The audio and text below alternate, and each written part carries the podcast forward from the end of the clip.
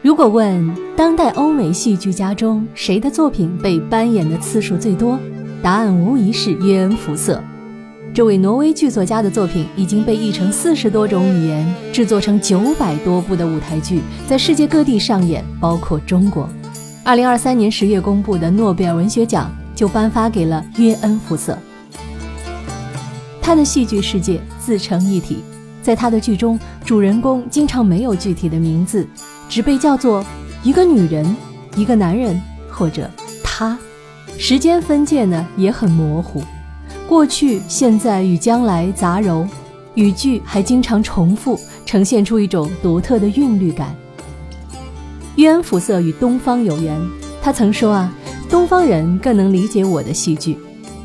他的作品《友人将至》和《秋之梦》已经在中国出版，他也曾来到过中国，观看上海戏剧学院演出自己的作品《友人将至》，他认为这个版本是对自己作品最好的舞台呈现之一。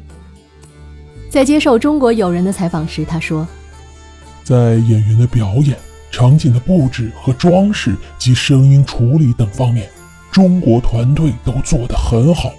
比如舞台上的流水声，并非是提前录的，而是工作人员现场制作的。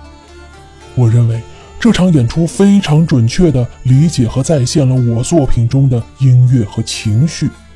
演绎我的戏剧，不光靠对话。”还要靠很多沉默的时刻，以及人物的肢体语言和表情，比如手势的一个小小的变化。